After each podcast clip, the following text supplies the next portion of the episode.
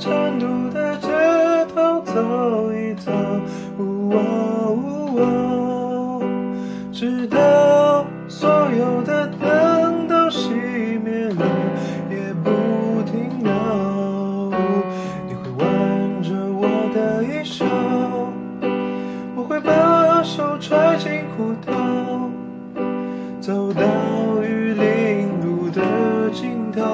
坐在小酒馆的门口。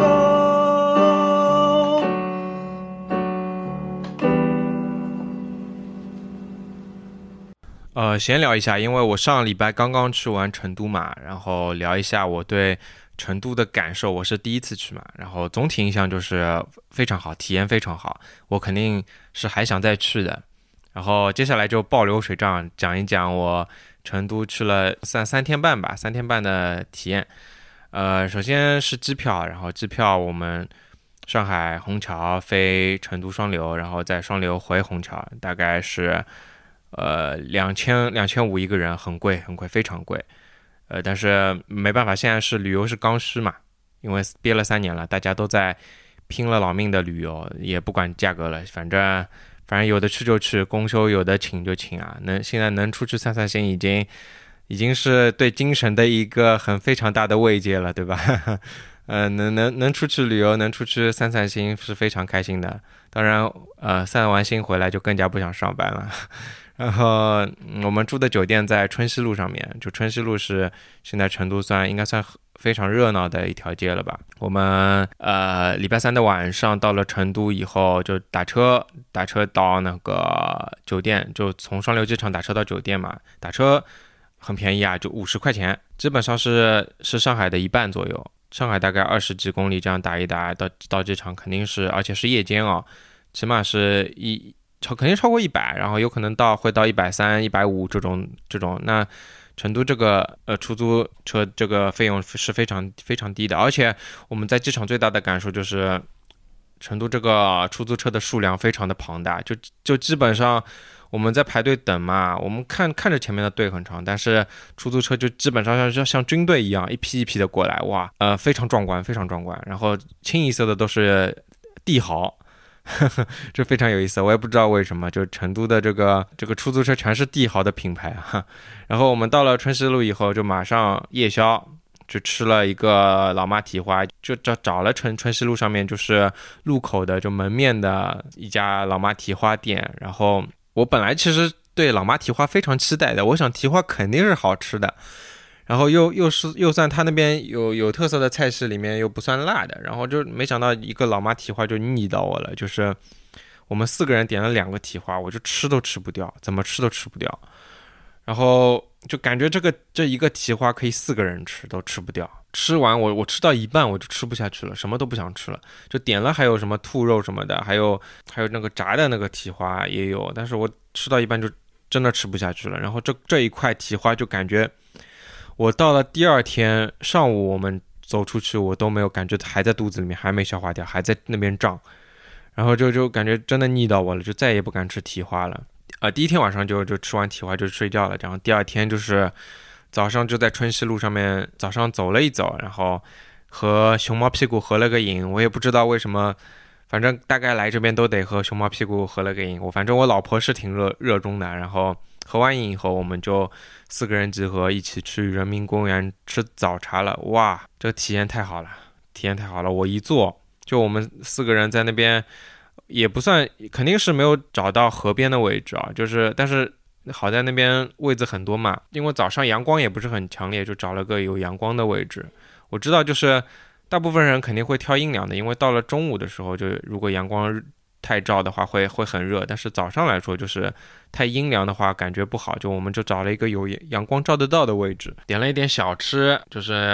好像叫中中水饺，还有那个抄手红油抄手，还有那个南瓜，它那个不是南瓜是南瓜条，不算南瓜饼，就那种油瓜油炸的南瓜条，还有那种小小的面，就是干拌面那种，还有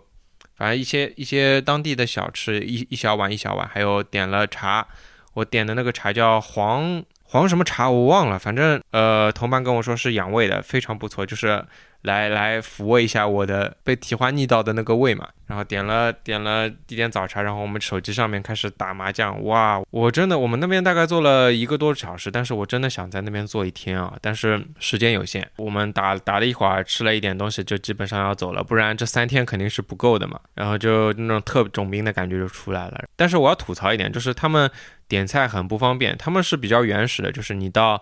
就是位置你就随便坐，然后你到店里去点，店里的阿姨会记下你的记下你的样子，然后等一会儿好了再给你送过来。这个就是首先你要走出去去找店嘛，这个体验就体验就没有那么好，但是总体体验当然是好的。但是如果比如说所有的店面都在桌子上开放这个扫码点餐，然后可以送到你这个位置上，就更棒了。这这真的是真的是不想走的那种感觉了。然后喝茶体验也非常好，就有一个热水瓶放在旁边，你茶水不够了就自己倒嘛。然后过一会儿会有会有阿姨会给你拿着那个拿着那个热水壶来给你加水，哇，太棒了！我们基本上还没有等到来加水的这个时间点，我们就就已经就已经喝吃完了打完了，然后就准备撤了。嗯，体验非常好，体验非常好，我这个太喜欢了。然后这个这个现在已经算网红景点了，但是。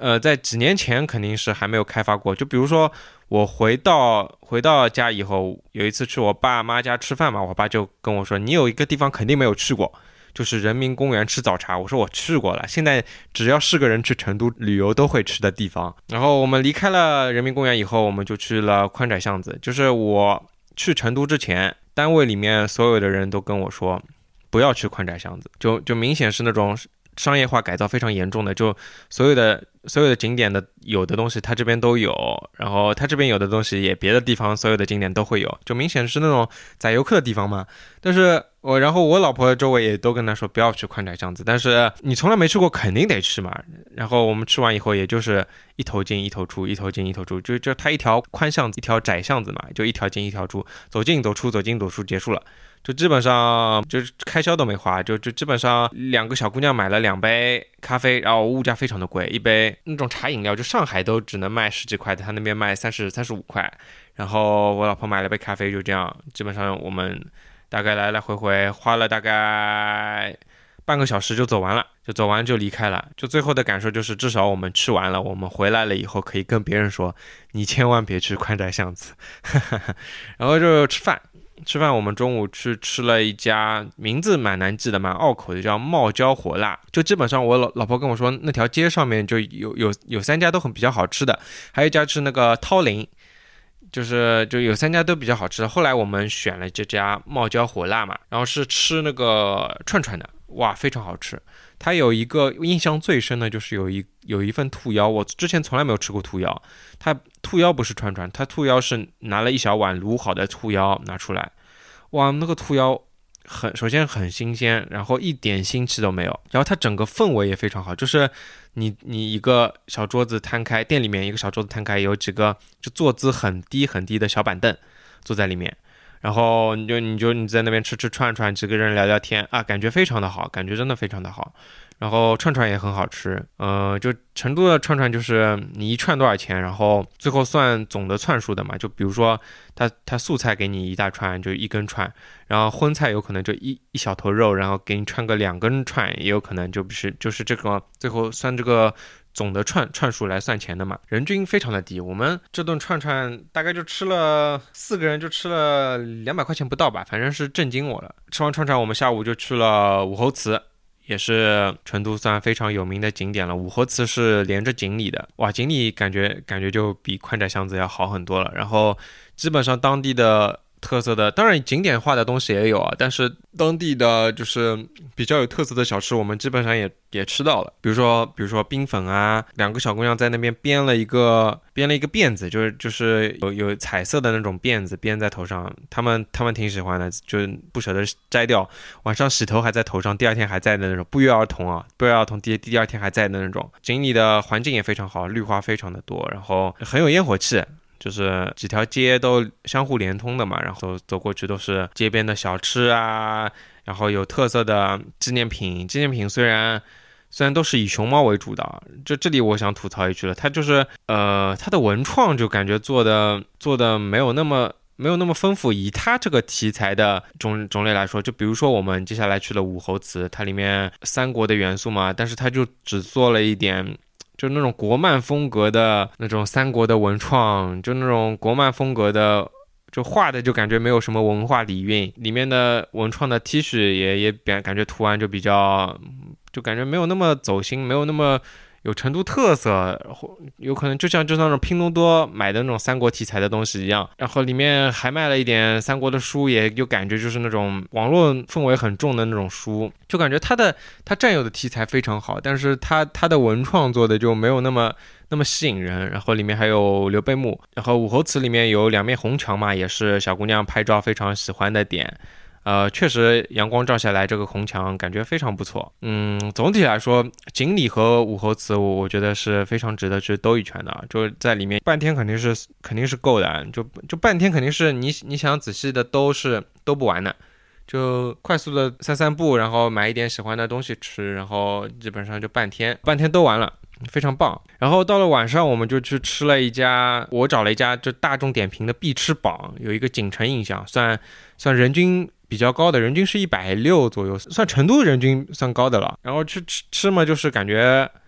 有几道有几道就是比较有特色的菜，就比如说它有一个串串火锅串串，它的干碟是放折耳根的，但是它折耳根就就切碎了拌在里面，就蘸吃上去是没有什么很难接受的味道的，是感觉吃上去感觉是。非常不错的，然后但是这家店就感觉和和上海吃没有什么区别，感觉去成都你还是要去吃那种街边的那种老火锅，那种搬个小板凳坐在街边的那种感觉，真的在饭店里面吃、大堂里面吃就感觉没有那么。当然，这个锦城印象里面，它其实二楼的阳台上是有有一排座位的，感觉是非常好的。但是我们因为没有预约嘛，过去了这个阳台就明确了，就是说阳台是没有位子了，就只能坐大厅了。就总体来说，就是没有留下什么深刻的印象，但是吃还是肯定还是好吃的啊。然后出来的时候，顺便看到了他的招聘的启示，就是从普通的服务员到到那个，基本上到那个大堂的经理，基本上工资都在四五千、五六千这种的，就感觉其实和上海的差不多。上海你现在。一个普通的服务员其实也就六七千，但是他生活成本会会降低很多。然后到了晚上，我们就去玉林路，就是很有名的成成都那首歌嘛，就是走到玉林路的街头，坐在小酒馆的门口嘛，就这首歌。然后我们玉林路就基本上就一排都是，就一排都是酒馆。但是我们那天其实我们我老婆是喜欢喝酒的。但是其他我们我们三个人都对于酒没有什么特别大的欲望啊，特别是我我前几天还吐过了，就是刚吐完，然后都没有什么特别大的欲望，然后我们就从玉林路的一头走到另外一头，基本上全都是酒馆，然后当中还有一个特别有意意思的一个蛋蛋的展，就是一层就是全部都是放蛋蛋那个一个圆圈一个圆圈放蛋蛋一个一个圆圆的格子一个圆的格子那个就是黄色的。一板一板的那种那种蛋的那个纸垫，就用那种环保材料做的那种托垫啊，就就全部堆起来。就刚开始以为是卖鸡蛋的，后来走进去，原来是以蛋为主题的一个艺术展。然后这个展有有三四层楼，然后上面还有一些用蛋的作画，还有一些蛋的图画。然后一楼还有一些文创，但是文创基本上也没什么种类，所以我们也没有买。但是看到这个还是比较意外的啊，就是。这个展还在布置当中嘛，我们就进去兜了一圈，还是还是比较比较有特色的。从玉玉林路我们就基本上离离开了，回去的插头上面我印象很深啊，出租车的司机在唱《成都》，就我没想到这首歌那么多年了，然后还是当地的，我觉得他们肯定已经听腻了，但是他们还在还是会在在耳边回响嘛，还在还在就挂在嘴上的一首歌。啊，可以看到这首这首歌其实对于成都这个这个带动真的是真的是很大，肯定有很多人听了这首歌以后想来成都的街上走一走嘛。确实，在成都的呃街上走一走，确实感觉非常好。聊到出租车，我想我想有有一点，我就是我发现了一点很很奇怪的一点，就是在成都的出租车司机就和别的地方不一样，就是他不会跟你唠嗑。我们打了大概有可能十来次车，因为我们没有乘过地铁嘛，打了十来次车。就没有一个司机会主动跟我们聊些什么。我们有有有时候，我我跟司机说一句话，他都没有反应过来我是在跟他说话。就是我不知道这是为什么，就可能也也可能是因为他们喜欢说成都话，不喜欢说不习惯说普通话，有我自己猜是这个原因啊。但是他们肯定是热情好客的，真的问他们一点什么，他们也会也会很耐心的回答。总体来说，我们碰到的所有的出租车司机都不喜欢主动跟我们聊聊天什么的。我不是在说这不好，觉得这是一个比较有意思的点。说到出租车了，那就聊聊它的交通。我觉得成都的交通建设，我后来看到数据说是成都的汽车保有量是全国第二名。哇，这个就绝对是震惊我了。就是去之前我没有想。到，我想他们也没有那么堵嘛，然后交通什么，我觉得都挺方便的。打我们基本上都打车来打车去，也没有堵车有，但是绝对没有说什么影响体验的堵车，那肯定是没有的。就感觉是完全是可以接受的。但是自从看到我看到它的汽车保有量是全国第二，那我绝对是震惊了。而且它的拥堵的排名好像是三十名开外，全国三十名开外，哇，那它的这个交通的规划确实是非常好的。它。它很清晰的，就是一环、二环、三环、四环，然后地铁，我我可以感受到，就是经过很多很多地铁都在建设，但是在地面上是看不到什么地铁的存在感的，就基本上很早就规划了，就是全轨道交通就是全地下，然后也不会后面的改建什么翻交什么也不会相互影响。这个我觉得在交通的规划上，成成都肯定是做的做的很好的。那说完交通，那那肯定要聊一下房价，对吧？然后经过中介的时候，我们会看一下这边的房价。基本上我们我们都在市区玩嘛，看到就金牛区、青羊区、锦江区的房价，基本上外面挂出来的二手房基本上都是一打头的，就一万多，呃，两万多的也有，但是比较少。就是感觉成都的房价都是。没有没有什么特别夸张的，那几千块的八九千的也有。以这边的，虽然说这边的工资可能不会有呃北上广深那么高，但是我觉得相对的压力，如果要买房的压力来说，我觉得是比北上广深要轻一点的。你比如说大几千的收入来说，来买来买成都的房子，我觉得压力没没不会有那么大。然后我们住的那条街出春熙路是就靠近了他们，就有点像南京路步行街。南京路步行街的感觉嘛，然后走在我们晚上走在那个步行街上面，然后那边就是到了那个国金那边，GUCCI、LV、呃，Tiffany 这样这样比较比较一线的牌子嘛，就是晚上虽然店关了，但是灯还开着，然后都基本上像 LV、GUCCI 这种都是一一栋一栋房子买下来的，然后在那边。做一些就是小姑娘可以在那边摆拍一下，摆就就感觉也非常好。我们第一天就是晚上大概走在那边，大概是十二点多了，那边还是人潮涌动啊，就是还有很多夜市的感觉也非常好，就大家都出来卖一些小吃，卖一些文创的产品，卖一些茶具啊，卖一些公仔呀，就感觉非常好，呃，非常的热闹，大家。在那个步行街上面拍照啊，吃的也都有，就感觉这个夜市的夜市的气息比上海比上海现在要浓厚很多了。上海现在基本上到了大部分的商圈过了过了十一点，基本上都在休息了，对吧？然后第二天早上我们去吃了一个三圣面，我吃了个大肠面，感觉感觉也不错。呃，这成都的早饭基本上你你吃个面什么的。也也是那种辣的嘛，然后这天还是工作日，还是吃得到早饭的。然后我们到了周末，基本上早上十点以前都看不到什么什么早吃早饭的店啊。第三天的上午，我们去了成都博物馆。成都博物馆，我觉得是是非常值得一去的地方，就是它首先非常大，然后每每层楼不同不同的主题嘛。哦，前面我忘记说了，武侯祠，我觉得非常非常值得去一次。就是它里面有诸葛亮的像、刘关张的像嘛，然后有一些介绍喜欢三国的朋友去看一下，我觉得非常，毕竟是纪念诸葛亮，然后还有刘备的墓嘛，这这个我觉得是非常值得去看一看，就喜欢三国的朋友。当然，就像前面说的，就文创产品就没有什么没有什么可以纪念的东西，就买回来可以纪念摆一摆的东西。然后收回这个成都博物馆啊，就是呃，首先从。成都的历史展现的非常好，然后最让我印象深刻的就是它有几个 IP 经营的非常好，就就成都博物馆有里面里面有几个呃比较比较知名的那个形象运营的非常好，一个是石溪，就是出土的一个。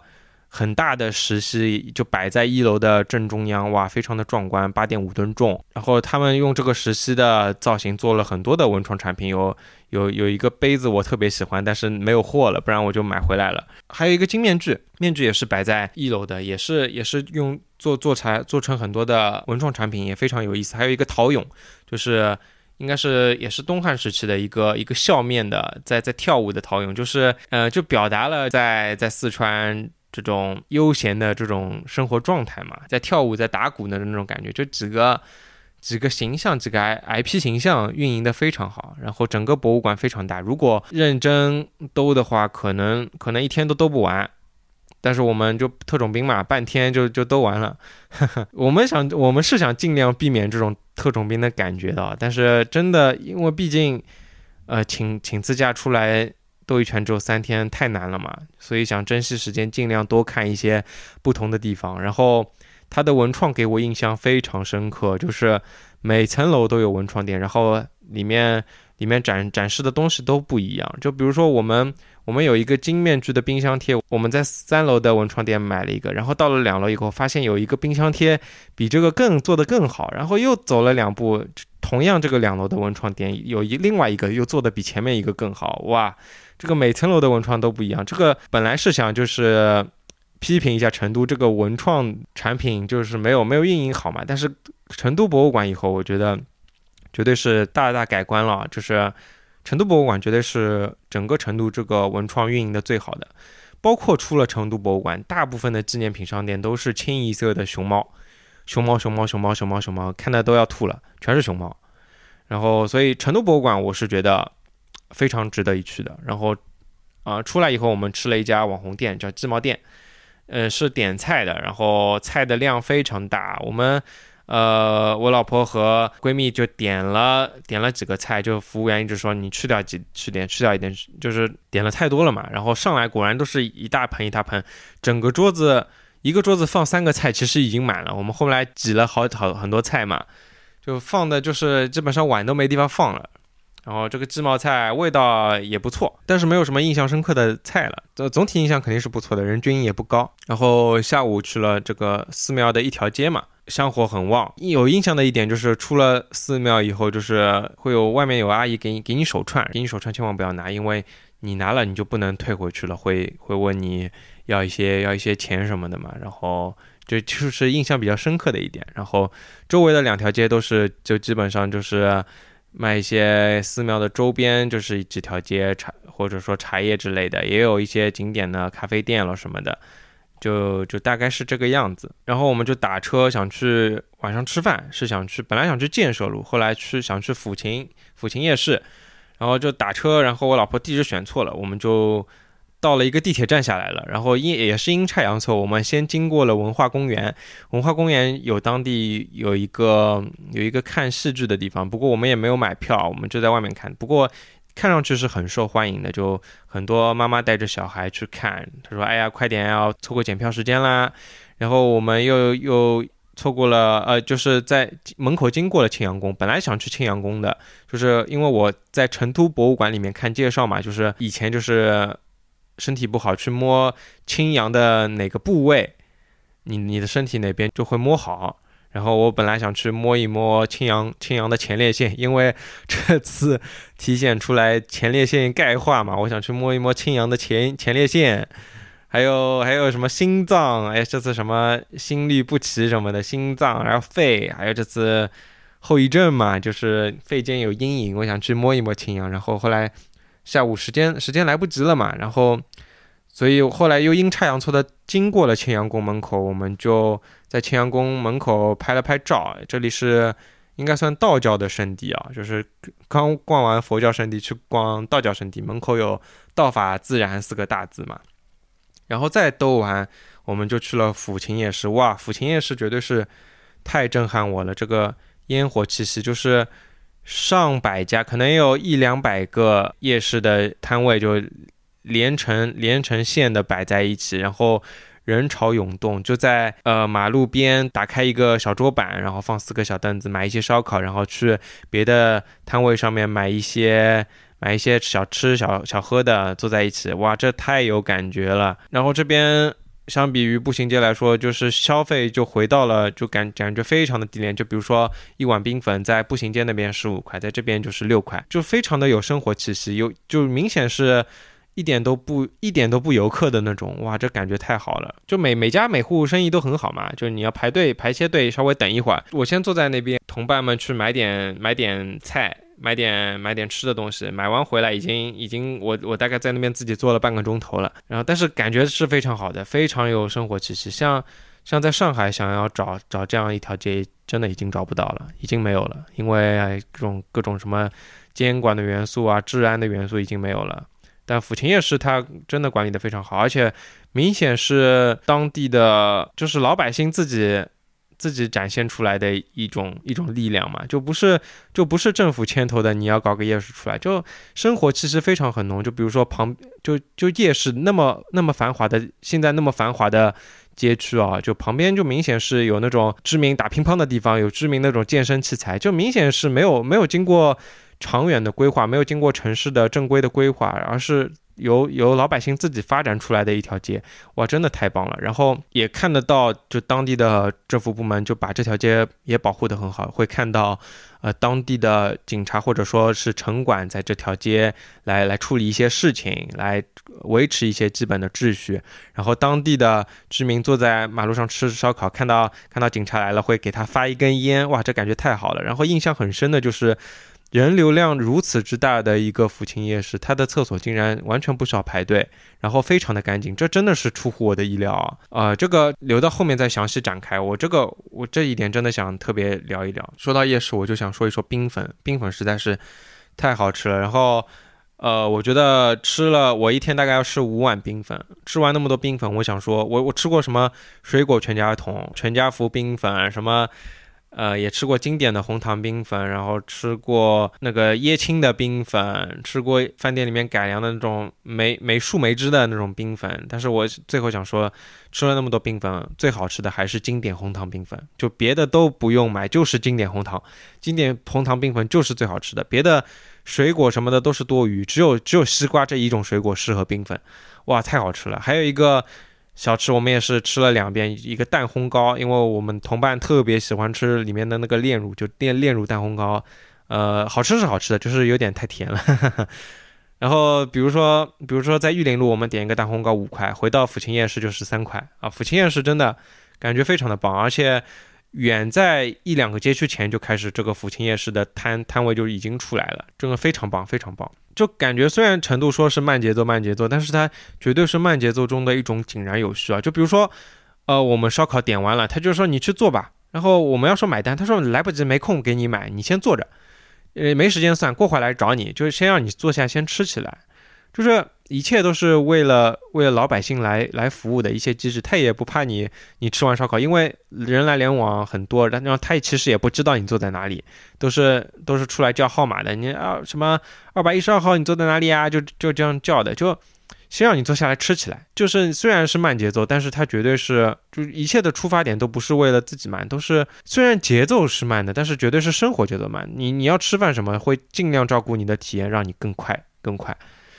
我觉得就非常好。然后我们在路上散步的时候，也会看到很多麻将馆，就当地的一家店，其实只能买摆三个麻将桌就坐满了，然后就三个麻将桌都坐满，然后大家在当地的，比如说小店的老板坐在一起打打麻将啊，这种慢节奏的感觉真的真的太好了。就就对于成都这座城市，我是我是给予高度评价的。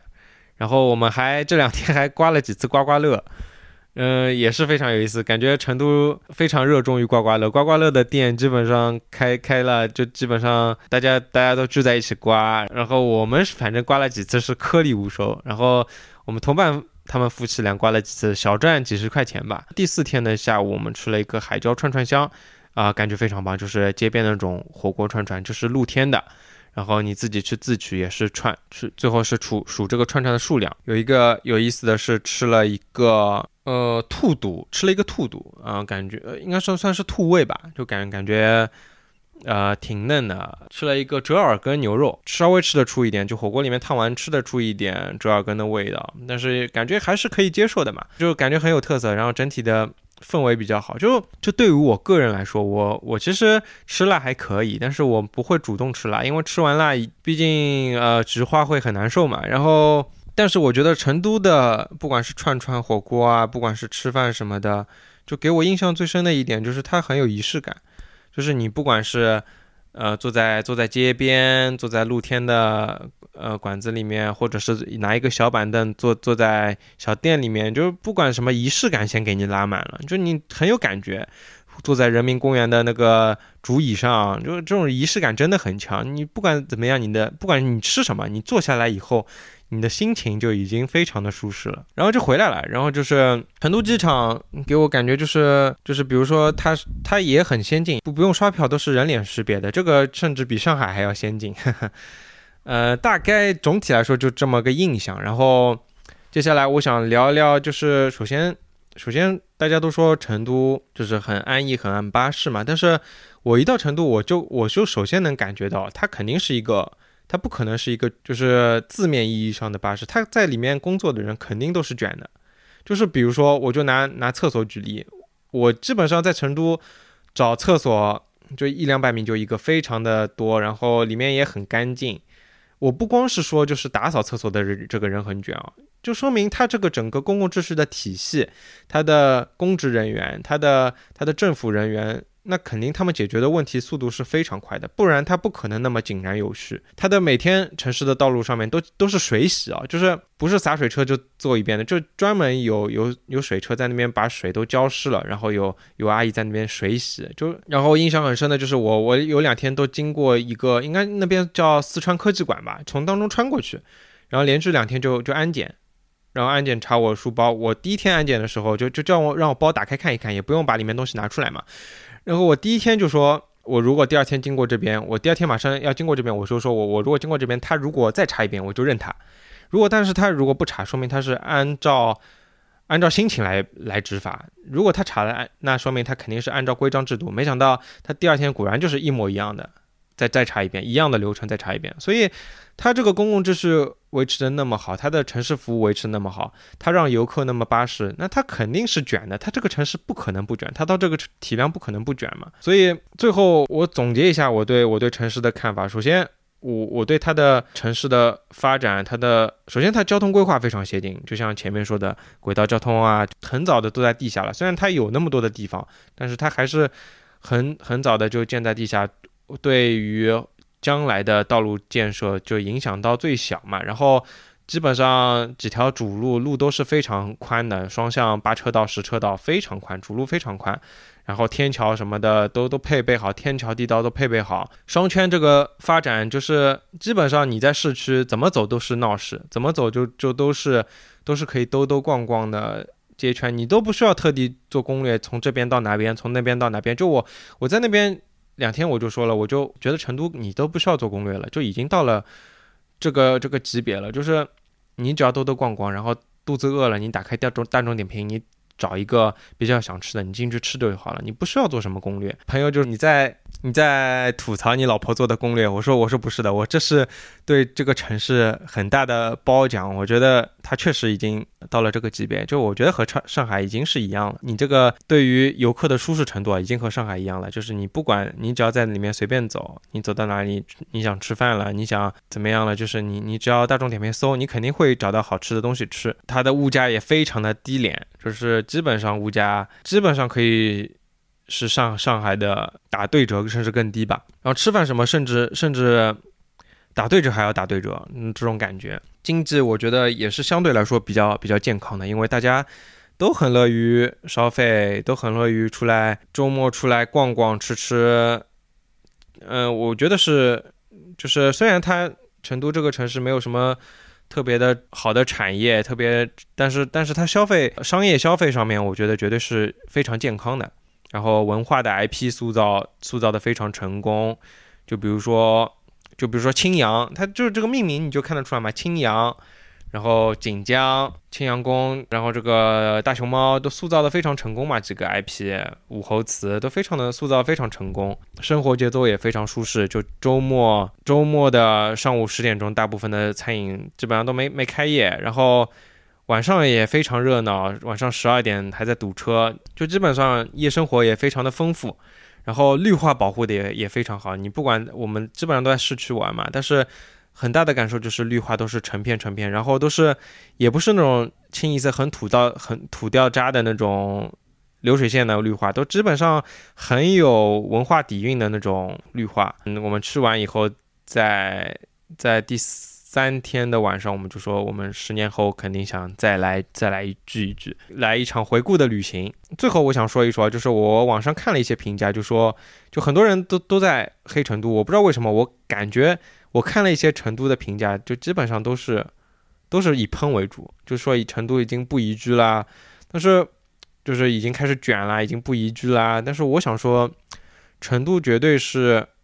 已经是把。把一手烂牌给打得很好了，就是你想，你想他这种盆地地区，以前都说蜀道难，蜀道难嘛，就是他